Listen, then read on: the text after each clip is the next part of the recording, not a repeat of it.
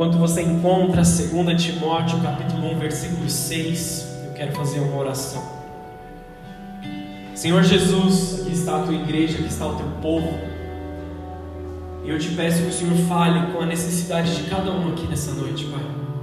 Que não seja eu ministrando, que não seja a minha sabedoria, as minhas palavras, mas que o teu reino venha, que a tua vontade seja feita. Dá-nos, Senhor, a tua revelação, dá-nos a porção da tua revelação, Deus, que nós precisamos nessa noite. Que destinos sejam mudados aqui, Senhor, através dessa palavra que vidas sejam transformadas, que sonhos voltem aos corações dos teus filhos, em nome de Jesus. Em nome de Jesus. Você pode aplaudir ao Senhor?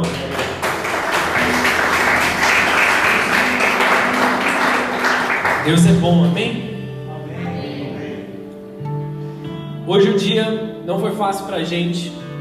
Eu quero fazer um acordo com vocês, amém, queridos? Se eu estiver pregando aqui e vocês estiverem meio dormindo, meio assim, a gente vai falar que Jesus morreu na cruz, todo mundo bate, bate palma e a gente vai embora, beleza? Só que se vocês estiverem vindo comigo aqui, se vocês estiverem na presença de Deus, a gente vai longe, amém? Então vamos comigo, amém? Em nome de Jesus. Amém, isso, amém, exatamente, meu querido. Glória a Deus. Primeira, 2 Timóteo capítulo 1, versículo 6 diz o seguinte: Por essa razão, pois te, admo, te admoesto, que reavives o dom de Deus que habita em ti pela imposição das minhas mãos. Deixa aberto aí. A gente vai ler mais um pouquinho para frente. Aqui, o apóstolo Paulo, homem de Deus, muito bem conhecido, ele está escrevendo uma carta, a segunda carta que ele está escrevendo para o seu filho na fé, Timóteo. Timóteo era um pastor formado pelo apóstolo Paulo, ele era responsável por uma igreja. Então, Paulo, ele estava ensinando o seu filho na preocupação de pai, de pai espiritual, que ele fizesse aquilo que é correto. Ele estava mandando uma palavra de ânimo, mas ao mesmo tempo uma exortação, uma admoestação. E eu quero só contextualizar o que a gente vai dizer aqui nessa noite. O local mais triste para nós estarmos é um cemitério. Ah, isso aí você não precisa ser profeta para falar, né, pastor? Porque pessoas estão lá, pessoas que deixaram as nossas vidas estão lá. Não é por isso, queridos, não só por isso, amém? Às vezes as pessoas passam na frente de um cemitério, se emocionam por ter algum ente querido enterrado lá. Mas eu quero mostrar um outro lado para que vocês reflitam comigo nisso. Não pela ausência da pessoa amada, pela falta que ela deixou, mas pelo pensamento de que o cemitério é morada de muitos sonhos que não foram realizados. Está entendendo o que eu quero dizer? Quantos livros nunca foram escritos que foram enterrados naquele cemitério? Quantas músicas que jamais foram cantadas? Quantos desenhos jamais vistos pelas pessoas? Quantos casamentos que nunca aconteceram? Quantos filhos que nunca foram gerados? Quantos pais que nunca disseram aos seus filhos aquilo que eles precisavam ter dito? Filhos que nunca deram orgulho para os seus pais e deixaram seus sonhos morrerem ali. Ministérios que nunca foram exercidos, chamados que foram enterrados, pessoas que tomaram decisões erradas atrás de decisões erradas e enterraram seus sonhos em um cemitério. Vocês estão entendendo até aqui? É difícil, é triste pensar dessa forma, mas é uma admoestação, é uma exortação para que nós possamos abrir os nossos olhos e fazer aquilo que é correto Deus me fez pensar muito nos últimos dias, desculpa, sobre a brevidade da nossa caminhada. Os nossos dias aqui são breves. A Bíblia diz em um momento que não passarão de 120 os dias dos homens. Em outros momentos a Bíblia também diz que em média um homem vive 80 anos. A minha avó, ela passou da média esses dias. Ontem foi aniversário da minha avó de 80 anos. Então ela passou da média ali. Conquistou algo. Amém, queridos? Está bem, está lúcida, está fazendo várias coisas. E nós precisamos sempre ser levados a pensar: o que eu tenho construído com a minha vida? O que eu tenho feito com os dias que Deus me deu? O que eu tenho feito com os pensamentos que Deus me deu? Com os sonhos que Deus me deu? Com os talentos e os dons que Deus me deu? Aqui vem a exortação do apóstolo Paulo, e nós vamos tomar o apóstolo Paulo aqui como nosso pai espiritual, nosso conselheiro espiritual. Então, eu quero que você se, se sente aí na sua cadeira, pensando que você está no lugar de Timóteo, amém? E o apóstolo Paulo te escreveu uma carta. Essa mensagem é para você, tanto para mim como para você. Eu te exorto hoje que você reavive o dom que está dentro de você. Eu exorto a sua vida, eu te corrijo, eu te é, comando que reavive algo que está aí dentro. Quantas e quantas pessoas, talvez um de nós aqui, não começamos a nossa caminhada cristã muito bem. Começamos fazendo algo, às vezes tocando no louvor, às vezes pregando, às vezes limpando a igreja, às vezes sendo um evangelista. Vários são os ministérios, amém? Nós começamos muito bem e aí em algum momento tomamos a decisão errada. E eu não quero colocar o peso da decisão errada sobre os seus ombros nesse momento. Eu quero te mostrar que a sua vida não acabou na sua decisão errada. Amém, queridos? Você não é a sua decisão errada. Você não é o pecado que você cometeu. Você não é o erro que as pessoas dizem que você é. Quem pode dizer amém por isso? Amém. Vou ler de novo, 2 Timóteo capítulo 1, versículo 6, e a gente vai ler agora até o 12. Por essa razão eu te corrijo, eu te exorto, eu te admoesto que reavives o dom de Deus que habita em ti, por imposição das minhas mãos. Porque Deus não nos tem dado espírito de covardia, mas de poder, de amor e de moderação. Não te envergonhes, portanto, do testemunho do nosso Senhor. Não, tem ver, não tenha vergonha de Cristo. É o que Paulo está dizendo aqui. Me perdi. Nem do seu encarcerado, que sou eu. Paulo, quando estava escrevendo isso, ele estava preso em cárcere. É, ele estava preso na sua própria casa. Estava encarcerado na sua casa. Pelo contrário, participa comigo dos sofrimentos a favor do Evangelho. Sofre junto comigo, Timóteo. Sofre junto comigo, filho. É o convite que Deus está fazendo para você.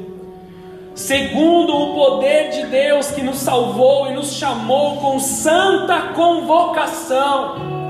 É um santo chamamento. É um comando que vem de Deus. É um mandamento que vem de Deus Vem comigo, sofre comigo as dores do Evangelho, para que Cristo seja formado naqueles que estão lá fora. Amém? Amém. Continuando o texto. Segundo o poder de Deus que nos salvou e nos chamou com santa convocação, não segundo as nossas obras, mas conforme a Sua própria determinação e a graça que nos foi dada em Cristo Jesus. Antes dos tempos eternos e manifestada agora pelo aparecimento do nosso Salvador Cristo Jesus, o qual não só destruiu a morte, como trouxe a luz, a vida e a imortalidade mediante o Evangelho, para o qual eu fui designado pregador, apóstolo e mestre, e por isso estou sofrendo essas coisas, todavia não me envergonho porque eu sei em quem tenho crido. Essa frase é muito conhecida. Eu quero que você saia desse culto nessa noite dizendo assim: Eu sei em quem tenho crido, e principalmente a parte final. E eu estou certo que Ele é poderoso para guardar o meu depósito até aquele grande dia, que é o dia da vinda de Cristo. Amém. Eu sei em quem tenho crido. Eu confio na minha fé. Eu confio no meu Senhor. Eu tenho segurança em Deus. E eu sei que Ele é poderoso para guardar essa minha confiança, guardar a minha entrega, guardar o meu sacrifício diante dEle, para que eu seja salvo naquele grande dia. Quem pode dizer amém por isso também? Isso aí, está melhorando. Vamos lá. Glória a Deus.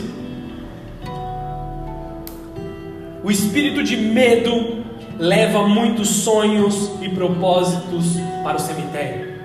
Precisamos tomar cuidado com o medo. O medo é uma reação normal do ser humano. Todo ser humano tem medo de uma coisa ou de outra.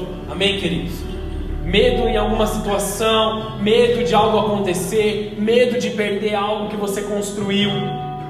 Medo é uma reação natural do homem. E Deus ele não veio para remover de nós essa reação natural, mas para nos dar coragem suficiente para enfrentar as nossas situações de medo. Enfrentar aquilo que nos paralisa, aquilo que nos trava. O medo que nos faz vigilantes, o medo que nos faz ser cautelosos é uma coisa.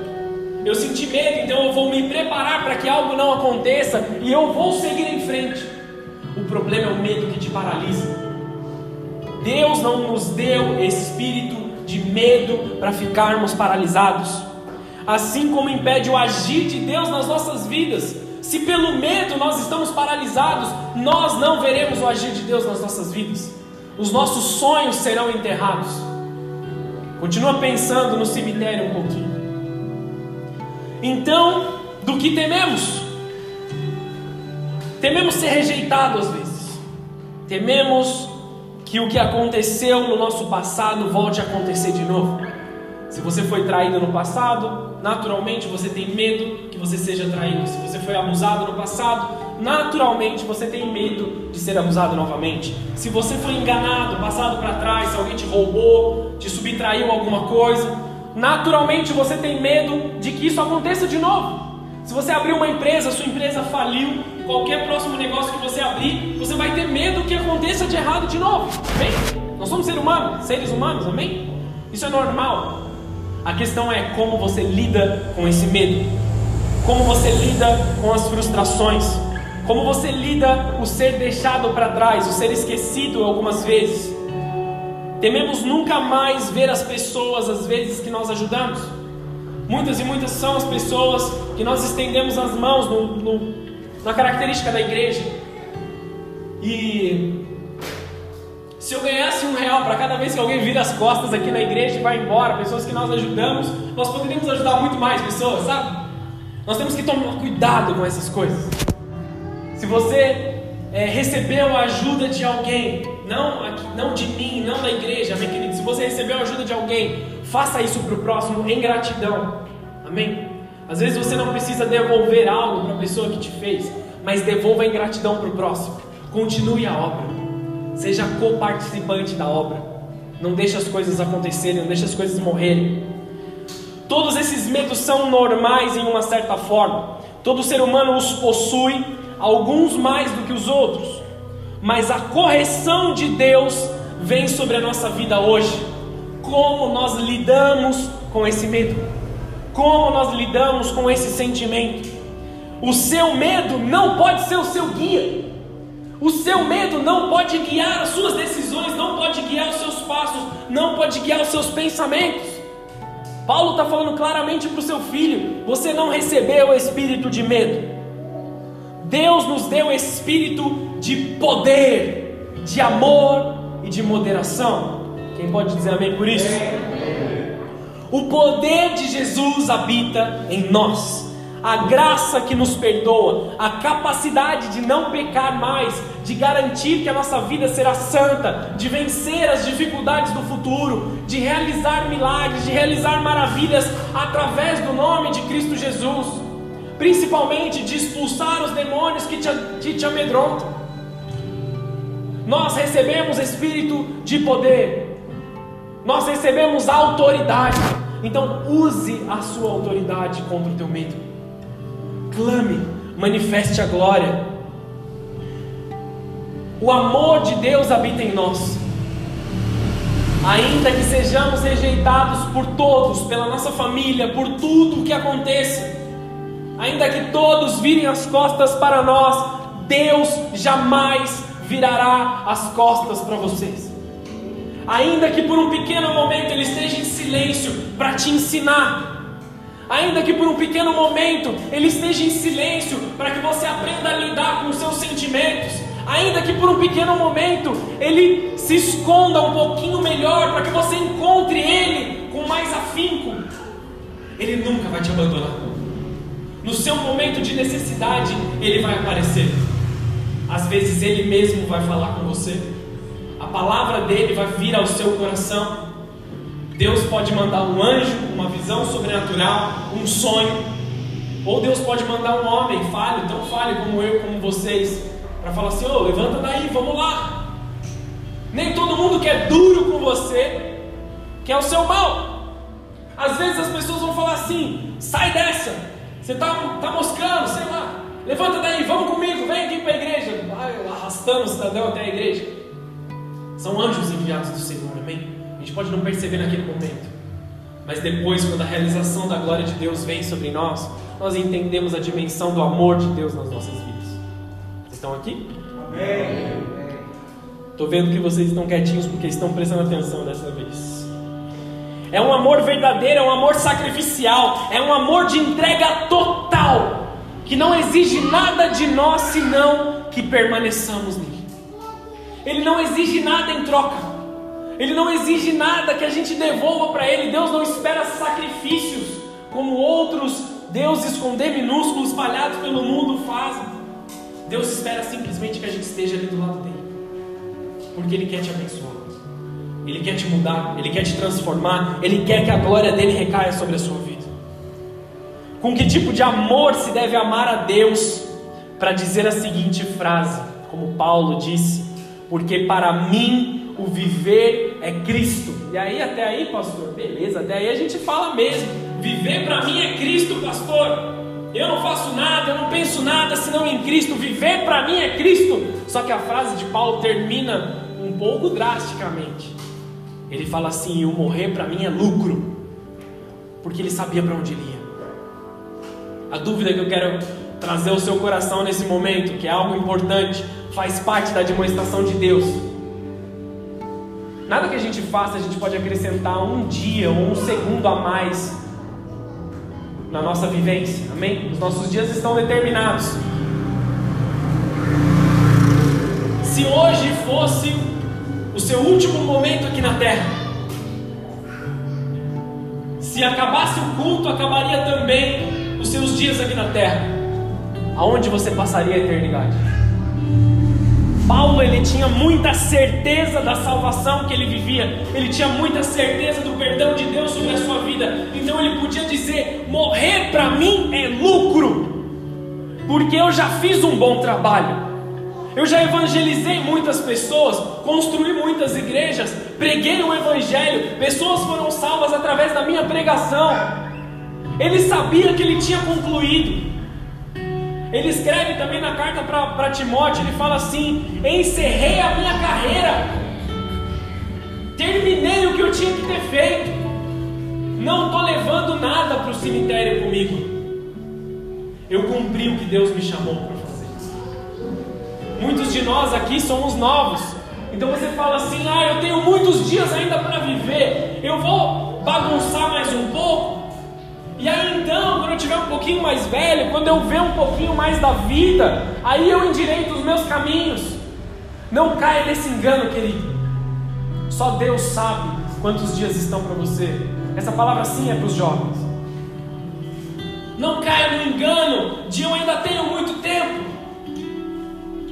No semestre que vem eu arrumo as minhas notas. No próximo bimestre eu estudo um pouquinho mais. Se eu tirar um 10, está tudo certo e compensa todos os erros que eu fiz lá atrás. Estou abrindo o meu coração aqui porque eu era assim na escola. Não gostava de estudar, era preguiçoso. Obrigado, Marquinhos, tá rindo. Ninguém riu, só o Marquinhos. Glória a Deus pela sua vida, meu irmão.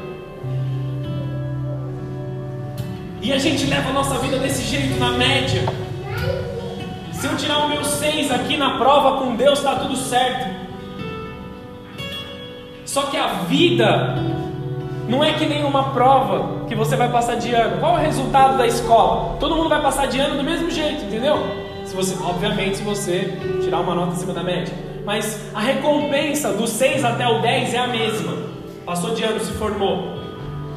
Só que as pessoas não te dizem na época que você está na escola que a vida não é desse jeito. Se você trabalha 2, você recebe 2. Se você trabalha 10, você recebe 10. Se você constrói 2, a sua casa vai ser 2. Se você constrói 10, a sua casa vai ser 10. Vocês estão entendendo o que eu quero dizer? Amém. A vida não é que nem estudar para uma prova. A vida é no dia a dia. Decisão após decisão. Nem sempre você consegue compensar rapidamente as suas decisões erradas. Às vezes as decisões erradas duram anos e anos e anos na sua vida. Tome cuidado com as próximas decisões que você vai fazer. O que foi feito já foi, acabou. Mas nós conhecemos um Deus que Ele pode acelerar a sua construção no próximo ano, se você entender essa mensagem. Deus ele quer acelerar a reconstrução daquilo que foi perdido na sua vida. Tudo aquilo que o inferno roubou, tudo aquilo que as trevas roubaram sobre você nos últimos 10 anos, Deus ele quer pegar tudo que foi desconstruído nos 10 anos, nesse um ano que está por vir, Ele quer reconstruir tudo e ainda mais. Quem pode dizer amém por isso? Assim também Deus nos deu espírito de moderação, além de coragem, além de poder, além do amor. Deus nos deu um espírito de moderação, do homem saber medir e discernir as coisas. Você aceita tudo que é jogado para você, qualquer palavra que é jogada para você, você aceita, abraça ela, leva para sua casa e faz ela cultivar dentro do seu coração? Ou você questiona todas as coisas de acordo com a palavra de Deus? Não estou te incentivando a ser aquele questionador chato. Tudo que as pessoas dizem, ah, é mentira, ah, não acredito, ah, não sei o que. Não estou te incentivando a ser desse jeito. O que eu te incentivo é pegar tudo que, tra que é trazido até você e olhar de acordo com a Bíblia. Tem que ser assim, tem que ser agora, vamos resolver agora, assim, assim, assim, assim. Aí você olha na palavra de Deus e Deus fala assim: há um tempo para todas as coisas. Será que o tempo chegou?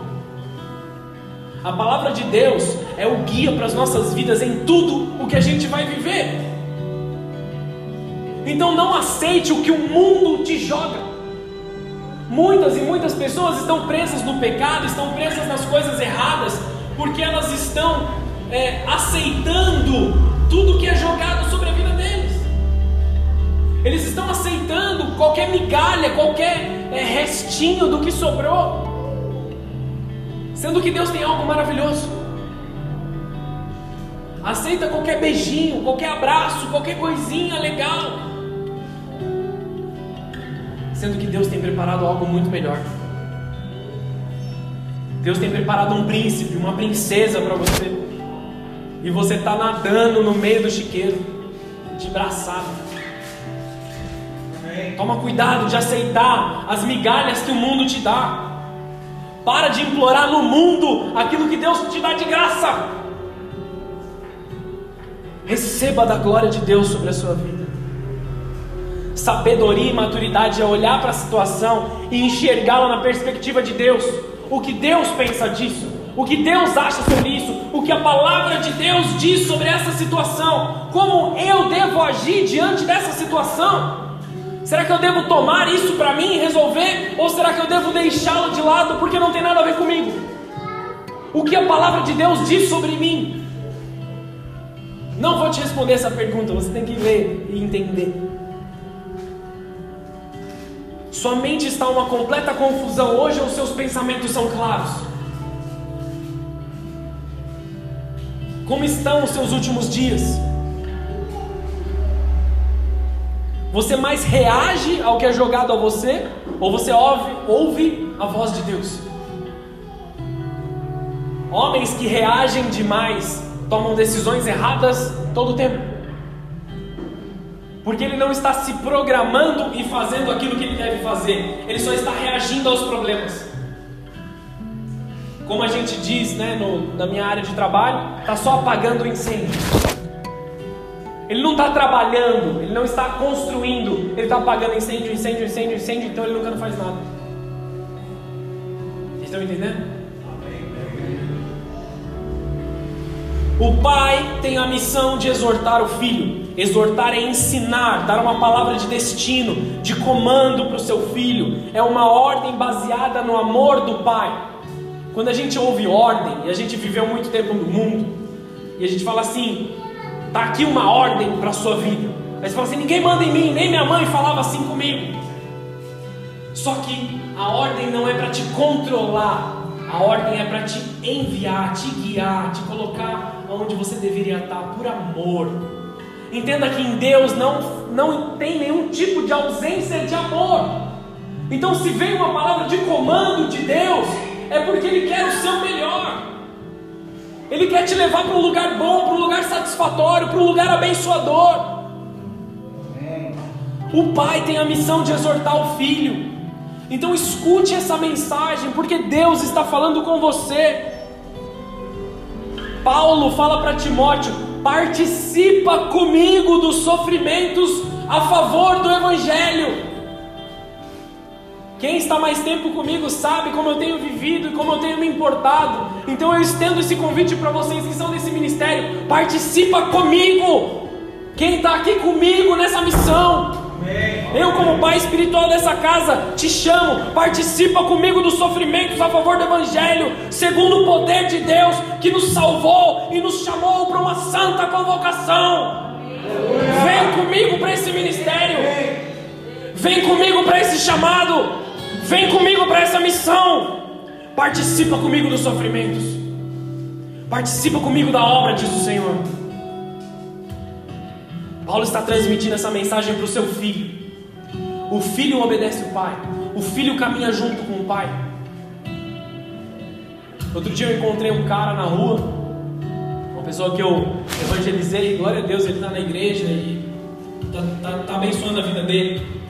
Só que ele chegou para mim e ele falou assim: Ô oh, meu pastor, tudo bem com você? Você sabe que você é o meu pai espiritual. Eu falei: Não, eu não sou. Porque o filho caminha junto com o pai. Glória a Deus pela sua vida que você encontrou uma igreja, você está fazendo aquilo que você tem que fazer, fica lá. Mas não me chama de pai espiritual, porque eu não posso ser o seu pai espiritual. O filho está junto com o pai. Vocês estão entendendo? O filho está junto com o pai. Não estou pedindo para ninguém me chamar de pai aqui, amém, queridos? Pelo amor de Deus. Tem um filho desse tamanho, meu. Você caminhe comigo. Como Paulo estava falando para Timóteo. Caminha comigo, participa aqui dos sofrimentos. Um pai que tem certeza da sua fé, e por isso eu estou sofrendo essas coisas, que Paulo disse. Todavia não me envergonho, porque eu sei em quem tenho crido.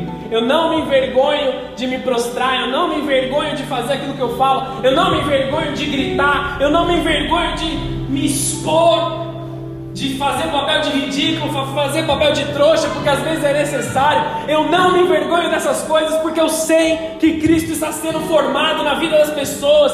Vivam dessa forma, vivam na ousadia desse amor, desse poder, dessa intimidade com Deus. Um pai se deixa desgastar pelos seus filhos. Um pai fica acordado a noite inteira enquanto não baixa a febre do seu filho, entende? O filho está mal, eu vou ficar ali em cima. Como a Bíblia diz, larga as 99 que estão bem, que estão tranquilas, que estão dormindo, alimentada, e vai atrás daquela que se perdeu. E quando ele para? Quando ela volta. A gente não tem que só ministrar, a gente tem que se doar, se entregar em favor do próximo. Essa é a nossa missão como igreja. Esse é o caráter de Jesus formado em Paulo. E aí Paulo podia dizer com muita clareza: Me imitem naquilo que eu imito a Cristo. Estou parafraseando o texto. Me imitem naquilo que eu faço igual a Cristo. Paulo sabia que ele não era perfeito, mas ele estava falando assim: naquilo que eu estou imitando a Jesus, façam igual a mim. No caráter de Cristo que foi formado em mim, me imitem. Nesse caráter de paternidade de Deus, vem sobre nós hoje. A maturidade nos alcança. Deus quer derramar uma unção novamente sobre a tua cabeça. Deus quer derramar um óleo muito específico sobre cada um aqui nessa noite. E esse culto não vai acabar enquanto isso não aconteça.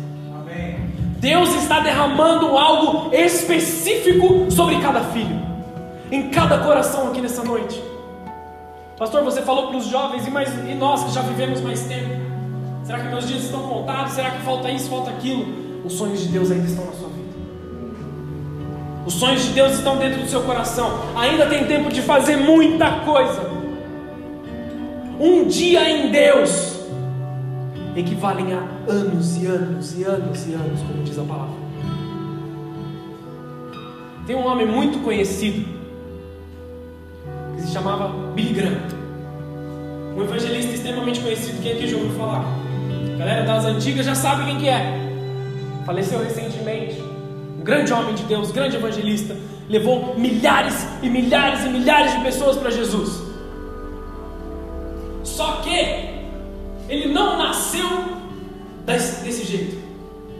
Houve uma pessoa, uma mulher, uma senhora, que há anos estava na igreja. E o que, que ela fez? Ela convidou Billy Graham para ir para a igreja. Ela fez parte da salvação de milhares e milhares e milhares de pessoas, convidando um jovem para a igreja. Ah, pastor, tem gente que vai levar um mar de pessoas. Glória a Deus pela vida deles, mas se você conseguir salvar uma pessoa, e essa uma pessoa está dentro do seu propósito, você salvou o mundo inteiro. Para isso que nós somos chamados. Alguns têm um dom, uma facilidade maior para levar multidões. Outros têm uma facilidade de oração. Então eu vou orar, eu vou orar, eu vou orar e pessoas vão. Outros têm a facilidade e a instrução de Deus para pregar, para ministrar. Outros têm a instrução da parte de Deus para pregar, mas cantando, para adorar, para levar pessoas numa intimidade, levar pessoas ao arrependimento, levar pessoas a uma profundidade. Cada um naquele seu chamado, naquele seu quadradinho que Deus espera, mas todos exercendo a boa obra. É isso que Deus está te chamando agora nesse momento a sua história. Querido, se você está aqui nessa noite, essa palavra é para você. A sua história ainda não acabou. Os seus dias ainda não acabaram. Tem muito ainda que acontecer. Ainda existe muito de Deus para fazer na sua vida. Filhos espirituais dessa casa, escutem essa voz. Renova o dom que habita em ti. Renova o dom por essa razão te admoesto que reavives o dom que há em ti, pela imposição das minhas mãos. Paulo estava transferindo algo para Timóteo. Você me viu pregando, Timóteo, e agora você aprendeu a pregar. Nunca pare de pregar. Foi o que ele transferiu para Timóteo. Mas o que foi transferido para a sua vida? O que você aprendeu?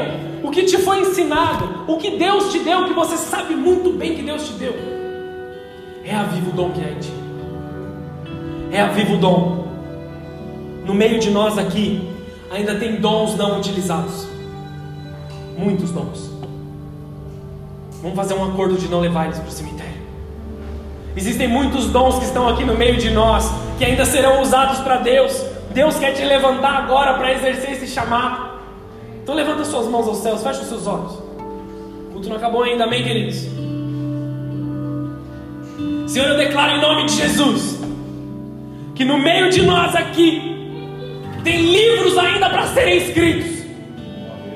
No meio de nós, esse grupo pequeno de pessoas aqui tem canções para serem cantadas, músicas para serem escritas na tua presença, ministrações para serem pregadas, ministérios para serem exercidos, empresas para serem abertas, comércios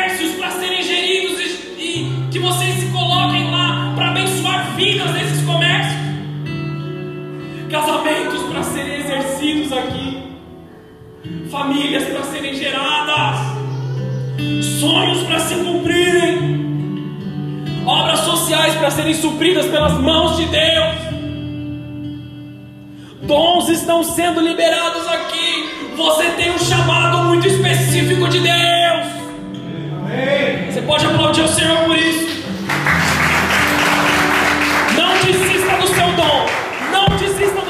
Chamado.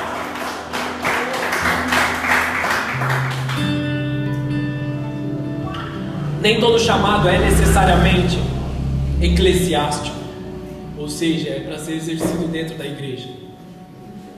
Alguns que estão aqui talvez nunca preguem dentro da igreja, não porque não terão oportunidade, mas porque eles não querem mesmo, porque o chamado deles é para ser exercido lá fora, no comércio, no mercado de trabalho, nas empresas. Pessoas que estão no meio de nós aqui talvez nunca peguem um violão para tocar, mas sejam fonte de bênção para pessoas que estão nas drogas, vão oferecer emprego para aqueles que estão nas drogas, para aqueles que precisam de uma nova chance, salvarão vidas através disso. Pessoas vão entrar na sua empresa, no seu comércio, no seu trabalho, e você vai dar um abraço, vai falar uma palavra, elas vão se converter, vão se transformar simplesmente por ações, atitudes. Você pode usar tudo isso para exercer o seu chamado. Se você tem um chamado para dentro da igreja, Deus está te comissionando agora. Deus está te comissionando a voltar a tocar, a voltar a pregar, a voltar a liderar uma célula, ou começar a liderar uma célula, a trazer um grupo de jovens aqui para dentro da igreja e botar fogo dentro do coração desses jovens. Estão desanimados? Vocês não acreditam nessa palavra? Deus está te chamando. Reaviva o dom que está dentro de você. Mais uma vez, 1 Coríntios 12, 4, não precisa abrir. Ora, há diversidade de dons, mas o Espírito é o mesmo. Há diversidade de ministérios, mas o Senhor é o mesmo. Há diversidade de operações, mas é o mesmo Deus que opera em todas as coisas. A manifestação do Espírito é dado a cada um para o que for útil. Porque um pelo Espírito é dado a palavra de sabedoria, a outro pelo mesmo Espírito a palavra de ciência, a outro pelo mesmo Espírito a fé, a outro pelo mesmo Espírito dons de cura, a outros a operação de maravilhas, a outro profecias, a outro dom de discernir os Espíritos a outro a variedade de línguas, a outro a interpretação de línguas, mas um só é o mesmo Espírito que opera todas essas coisas, repartindo particularmente a cada um como quer.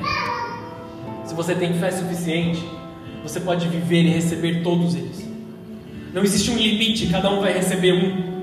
Mas o Senhor claramente diz para aquilo que for útil, naquilo que você for realmente usar. O dom é seu, amém, queridos? Deus não vai tirar isso de você, se Ele te deu, é seu. Se Deus te deu uma família, a família é sua. Somente você pode jogar ela no lixo. As trevas não podem te roubar se você está bem posicionado. As trevas não podem te subtrair se você está posicionado, se você está tapando brechas, se você está com seu coração no altar. As trevas não podem tirar de você aquilo que Deus te deu. Muitos aqui deixaram de exercer os dons apagaram a imensidão, na imensidão do pecado esses dons. Mas Deus veio hoje para te dizer: reaviva o dom que há em ti. Mais uma vez, levanta suas mãos aos céus.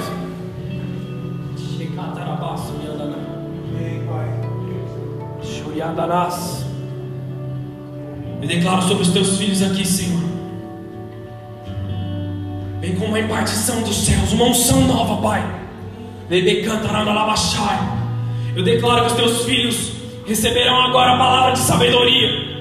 Eu declaro que os teus filhos receberão palavra de conhecimento, dons de fé, dons de cura, operação de maravilhas, profecias, discernimento de espírito, variedade de línguas, interpretação de línguas, dons de hospitalidade, dons de ministração, dons para tocar louvores e cantar canções, sabedoria que vem do alto, coragem, ousadia, dom de empreendedorismo, dons para administração financeira, dons de socorro para aqueles que estão necessitados. Eu te exorto agora, igreja Bola de Neve Santa Branca, a avivar o dom que está em você. Volte a queimar ao Senhor.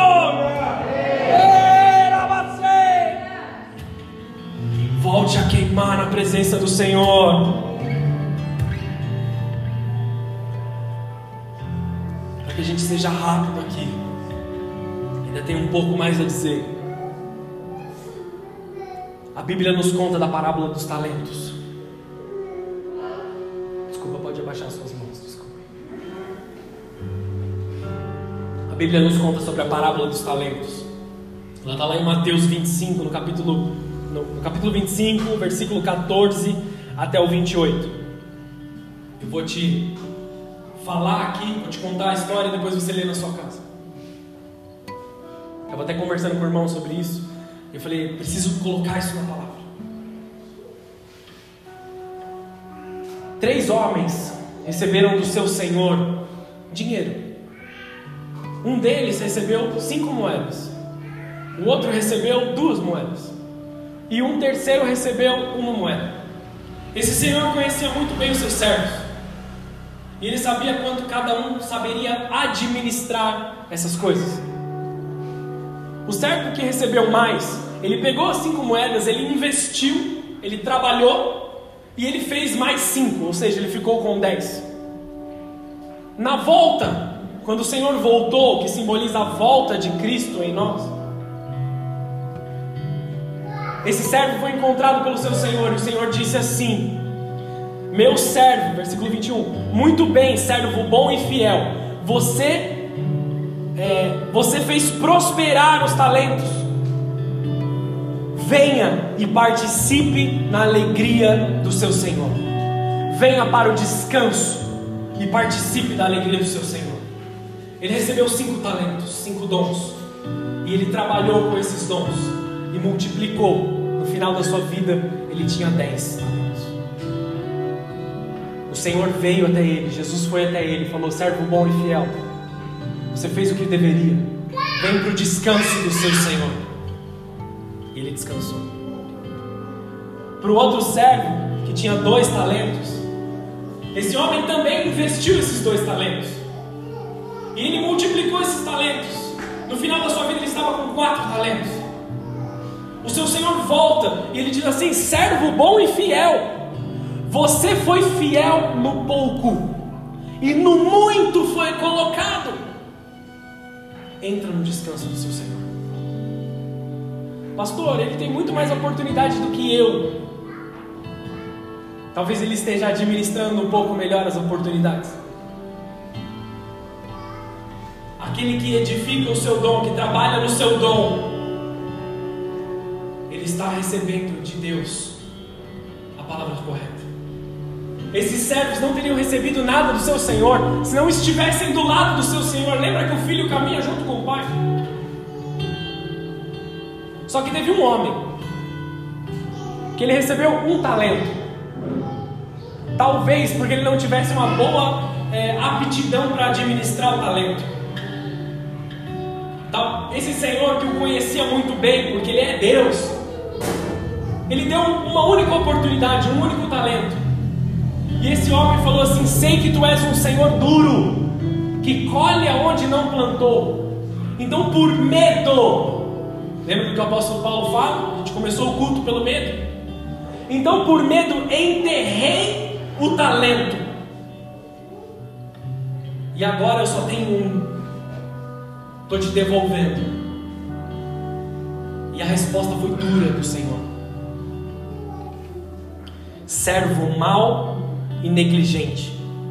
Você sabia que eu colho onde eu não plantei e junto aonde eu não semeei, então você deveria ter, no mínimo, confiado o dinheiro aos banqueiros, para que quando eu voltasse, recebesse de volta os juros. Você não foi fiel no pouco, de tudo foi tirado dele esse talento, esse dom que foi tirado desse homem, foi dado ao homem que terminou a sua vida com dez talentos. Porque aquele que tem, aquele que prospera, recebe mais de Deus. aquele que trabalha, aquele que investe, no final ele recebe mais de Deus aquilo que foi confiado aos outros e os outros não souberam administrar. Se você recebeu uma média 5, ele trabalhou e ele ficou com 10 no final. Lembra a analogia da prova? Ele chegou no final com 10 talentos. O que você tem feito com o talento que Deus te deu? Grave essa frase. Precisamos viver em investimentos eternos. O que você vai deixar de legado quando você for tempos em tempos eu me pego em oração. O que eu vou deixar para os meus filhos? Como eu vou deixar os meus filhos? O que vai acontecer se eu não estiver mais aqui? O que eu construí? Como que a igreja vai continuar se em algum momento eu não puder mais estar lá? Que a igreja não é o pastor, amém, queridos? Se eu sumir daqui, a igreja tem que continuar. Alguém precisa se levantar. A igreja não é o pastor, nem quero ser. Estou só transmitindo a mensagem. Talvez eu tenha caminhado um pouquinho mais em maturidade do que vocês para poder ensinar. Mas eu quero que vocês também exerçam o chamado dentro da igreja. Por isso o curso de líderes que nós estamos fazendo. No que você está envolvido hoje. No que você está envolvido agora. É um investimento passageiro? É um investimento momentâneo? Ou é um investimento eterno? O que você está vivendo hoje vai queimar no fogo na vinda de Cristo? Ou vai per perdurar a eternidade toda? Eu tenho tão pouco, é melhor eu esconder. É melhor eu jogar fora. Eu não sei usar direito, é melhor eu esconder. Não, queridos. Essa parábola nos diz não. Não esconda seu dom. Não enterre seu dom. Não é isso que Deus quer de você. Ele não te deu o seu dom para ser usado pelas trevas, nem muito menos escondido. Deus te deu o dom para você prosperar, pois a quem tem será dado mais, e terá grande quantidade, mas quem não tem, até o que lhe tem será tirado. Lancem fora o servo inútil nas trevas, onde haverá choro e ranger de dentes. Finaliza esse texto. Aquele que tem capacidade de administrar, tem vontade de investir os seus dons, os seus talentos, aquilo que lhe tem será dobrado. Aquele que não tem a aptidão, ou a aptidão não, todos têm aptidão, segundo aquilo que foi proposto de Deus, aquele que não tem a vontade de fazer prosperar aquilo que Deus colocou na sua mão, lhe será tirado, e ele será, ele será, ele será chamado por Deus de servo inútil. E qual é o final do servo inútil?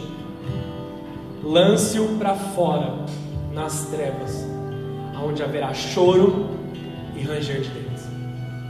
Essa é a simbologia do inferno: choro e ranger de dentes. Você já passou um dia tendo dor, chorando por uma dor? Algumas horas, talvez, uma noite inteira. Doeu? Você achou que ia, nunca ia acabar. Só que choro e ranger de dentes por toda a eternidade sem que haja um fim no sofrimento? Quem é que vai pagar para ver? Meu papel é te instruir. Não aceite, não aceite viver em choro e ranger de dentes. Deus te deu um sonho. Deus te fez com um propósito. Sua condição não tem o poder de apagar o seu sonho. A sua família não tem o poder de apagar o seu sonho. O seu relacionamento não tem o poder de apagar o seu sonho. A sua criação não tem o poder de apagar o seu sonho. Somente você pode escolher enterrar seu sonho. O tempo do medo acabou. O tempo de se esconder acabou. O tempo do é muito difícil acabou. O tempo do impossível acabou, bola de neve. Hoje você precisa ser ousado ousado. Os últimos anos eles foram extremamente complicados. Os anos de pandemia foram indescritíveis. E esse ano não tem sido tão mais fácil assim. Talvez até mais complicado ainda. Em todos os aspectos. Só que você permaneceu até aqui. Você está de pé. Seu pulmão está cheio de ar. Só Deus sabe o que você sofreu para você estar tá aqui hoje. Só Deus sabe o que você sofreu nos últimos dias, o que você enfrentou nos últimos dias. Você pode até ter tentado contar para alguém, compartilhar com alguém, só que não dá para compreender a dimensão daquilo que estava dentro do seu coração. Só Deus sabe. E somente Ele que te guardou, que te sustentou, que te pegou pela mão e te trouxe. Pessoas podem ter te estendido a mão, te ajudado, sido legal com você, mas tudo porque Deus estava orquestrando as coisas. Tudo porque Deus estava trabalhando por trás de todas as coisas. De novo, nesse tempo, você precisa ser ousado. Você precisa se levantar com voz de autoridade. A paz de Deus resgata a sua esperança nesse momento. A esperança de um futuro novo, de uma família reconstruída. Não temos como saber se as coisas vão melhorar ou vão piorar lá fora, mas dentro de nós, com Deus, a esperança volta nesse tempo, as suas atitudes, ela tem que ser duas coisas. Diga comigo, espiritual, espiritual e explosiva. explosiva. Você precisa ser espiritual para todas as coisas e explosivo para todas as coisas concernentes a Deus. Não aceite o pecado, chuta o pecado para fora da sua casa. Se te pegarem e te trouxerem, vão, como a, a, mulher de Potifar pegou José, não dá tempo de explicar. Se você não conhece, vai ler na sua casa. A mulher de Potifar pegou José, um servo, dentro da sua casa e falou assim: Deita-te comigo. Sabe o que José fez? Uma atitude espiritual explosiva. Ele pulou pela janela só de tanguinha. A capa ficou na mão da mulher. Ela queria adulterar, ela queria pecar, mas ele, por amar a Deus, foi embora, fugiu. E pela sua atitude de fugir, ele foi preso.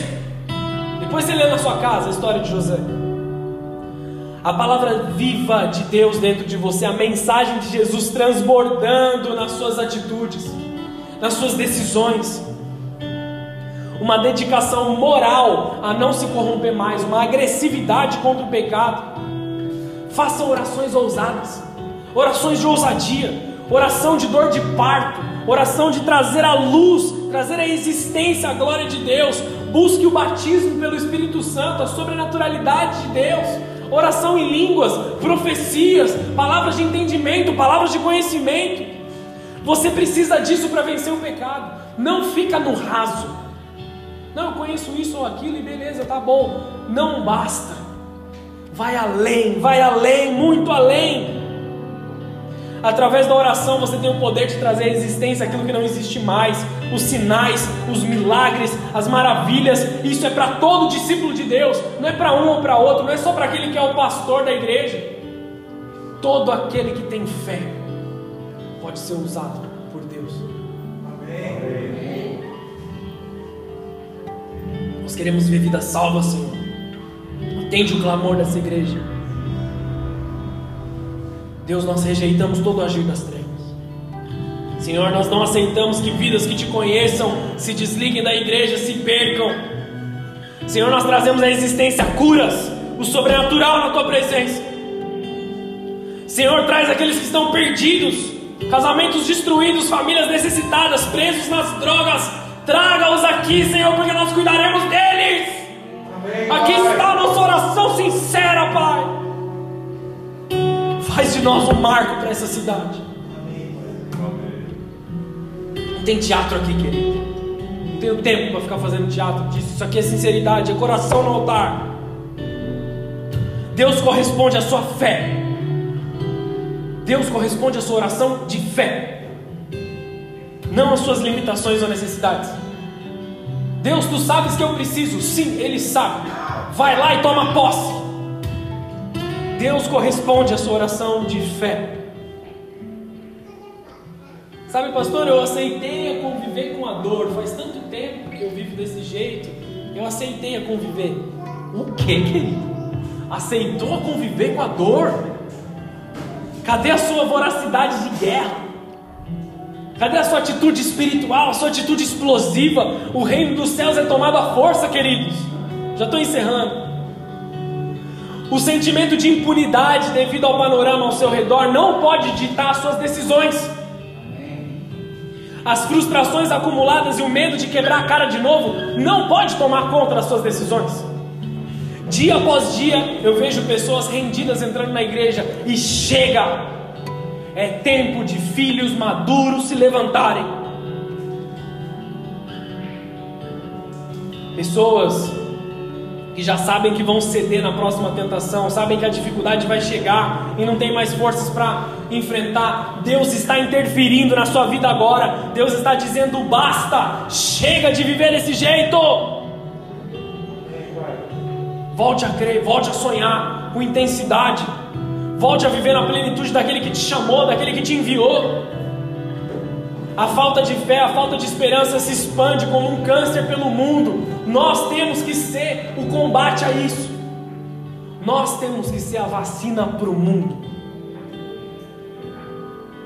Nós temos que arrancar esse câncer do meio de nós, do meio da igreja. A falta de esperança, o medo. Você escolhe que tipo de influência você quer ser para as pessoas ao redor. O futuro está nas mãos do Senhor. Com o Senhor a minha destra não seria abalada. Salmo 119. Um pastor que eu amo muito, uma vez ele disse o seguinte: Não existe nada de errado em ter um sonho grande. Talvez você aprendeu desde criança, desde pequeno, que você não podia sonhar, que isso era sinônimo de humildade. Que se você falasse que você ia chegar em algum lugar, se você falasse que você ia para cima, que se você falasse que você ia fazer alguma coisa, você era soberbo.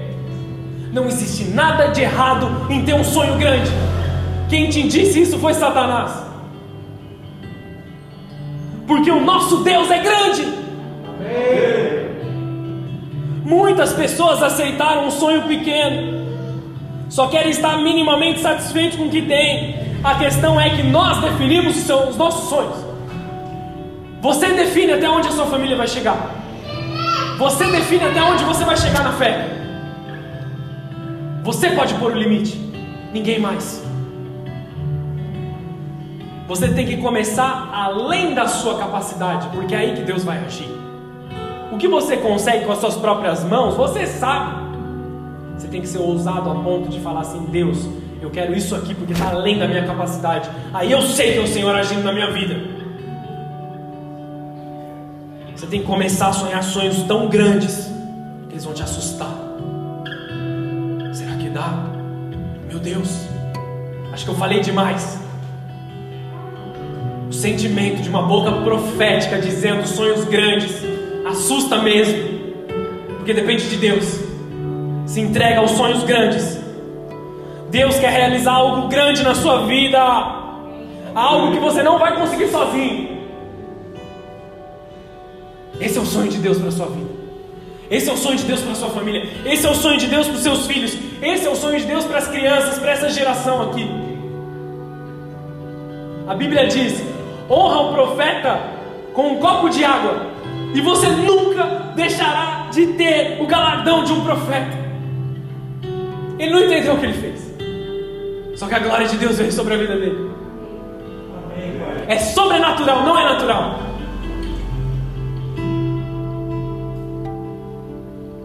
Quem aguenta mais meia hora de culto aqui? Senão a gente encerra, amém, queridos? Fica na decisão de vocês, hein? O sim gritou mais alto. Brincadeira, estou encerrando. Romanos 8,12 diz o seguinte. Assim, pois, irmãos, somos devedores, não a carne, como constrangidos a viver segundo a carne. Porque se viveres segundo a carne, caminhareis para a morte. Mas se pelo Espírito mortificares os feitos do corpo, certamente vivereis. pois todos os que são guiados pelo Espírito de Deus são filhos de Deus. Quem são os filhos de Deus? Aqueles que são guiados pelo Espírito de Deus, não aqueles que se dizem filhos. Amém? Porque não recebestes o espírito de escravidão para viveres outra vez atemorizados, mas recebestes o espírito de adoção, pelo qual nós clamamos, Abba, Pai. O próprio Espírito testifica com o nosso espírito que somos filhos de Deus. Ora, se somos filhos de Deus, também somos herdeiros e co-herdeiros de Deus com Cristo. Se, e, se com Ele sofremos, também com Ele seremos glorificados. Porque para mim tenho por certo que os sofrimentos do tempo presente, grava isso, queridos, os sofrimentos do tempo presente não podem ser comparados com a glória vindoura. A ardente expectativa da criação aguarda a revelação dos filhos de Deus. O que eu quero dizer com isso? Ou o que a palavra de Deus quer dizer com isso? Existem pessoas lá fora, no pecado, nas drogas, no erro, no lamaçal das trevas, aguardando a manifestação dos filhos. E quem são os filhos que vão se manifestar? Que tipo de filho que vai se manifestar? Que tipo de filho que vai lá para fora e vai ministrar? Entenda uma coisa: Deus ama os bebês, amém, queridos? Deus ama os bebês, não tem dúvida disso. Mas Deus não pode usar bebês. Minha filha está ali, a Débora, pequenininha. Deus, Ele não vai usar ela para pregar o Evangelho porque ela é um bebê. Falta maturidade. Só que os mais velhos, os que entendem, os que foram formados, os que cuidam do negócio do Pai, são os filhos que esse texto está falando. Todo aquele que é salvo, que tem acesso à herança, ele é filho, mas alguns são bebês. Eles precisam de maturidade, de ensino, de crescimento. A natureza criada aguarda com grande expectativa que os filhos, a palavra filho aqui é uios do original, os filhos de Deus sejam revelados. Existe uma expectativa das pessoas que estão lá fora. Existe uma expectativa daqueles que estão amarrados com as drogas, amarrados com o vício, amarrados em um casamento que está completamente sendo destruído, sem saber o que fazer, querendo reconstruir, mas vendo a destruição todos os dias. Filhos que abandonaram seus pais, pais que abandonaram seus filhos. Existe uma expectativa lá fora.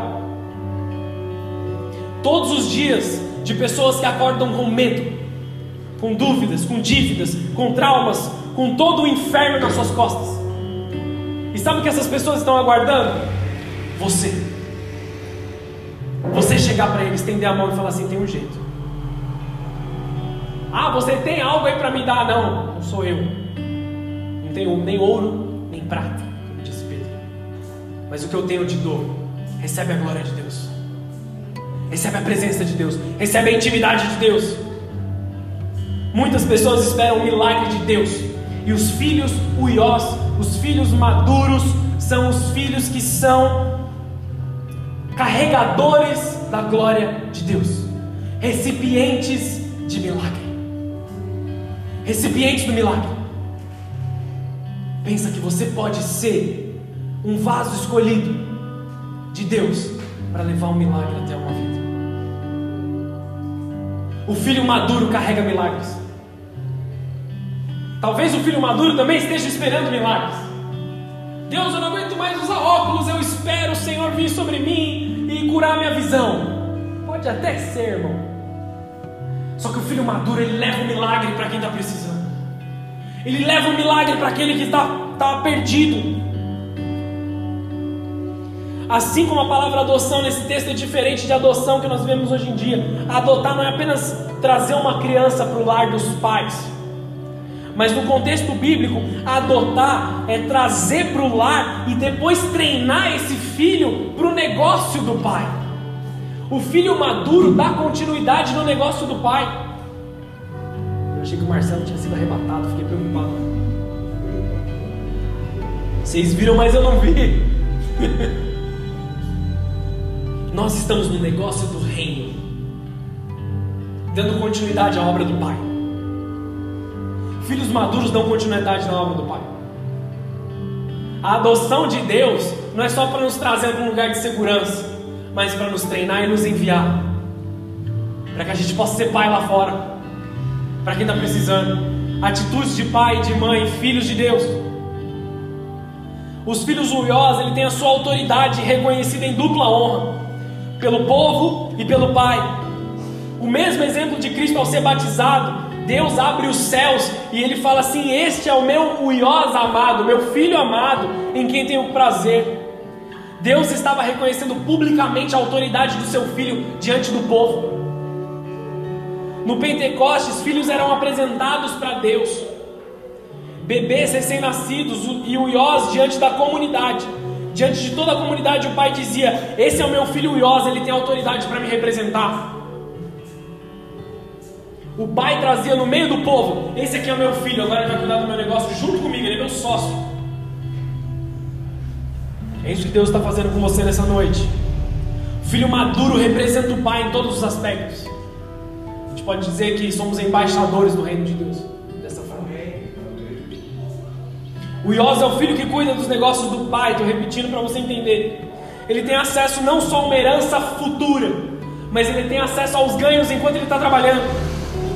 A administração das finanças da família, a administração do lar, a administração das próximas gerações. Os uiós são enviados. Não é sobre fazer algo, é sobre caminhar na maturidade de fazer. Vocês estão aqui? Amém. A criação não aguarda bebês espirituais, cheios de incerteza, cheios de medo, cheios de ranho no nariz.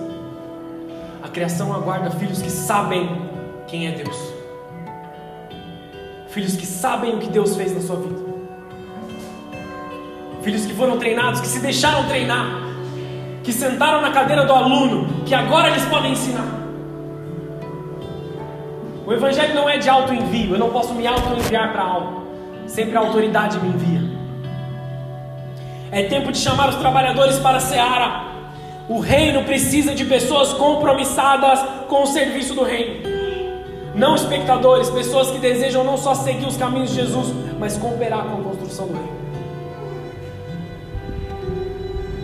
Deus está nos enviando. Vamos fechar os nossos olhos, baixar a cabeça, vamos encerrar o culto de hoje. Aquele que sabe o dom que Deus te deu é um portador de milagre. Você é um portador de milagre. Deus está te exortando para a maturidade. Deus está te exortando para cuidar dos negócios do Pai, para usar os dons em favor do Pai seja o motivo pelo qual as pessoas querem conhecer Jesus. Como Pai espiritual, eu te exorto agora a amadurecer em Deus, aceitar o envio, aceitar o chamado, aceitar a profundidade.